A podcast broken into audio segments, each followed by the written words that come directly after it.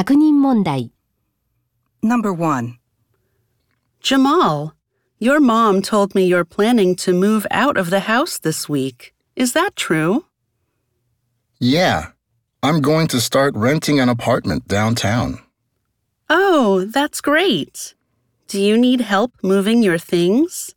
I can carry things in my truck.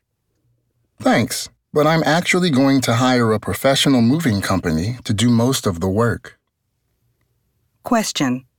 How will Jamal move his things into his new apartment?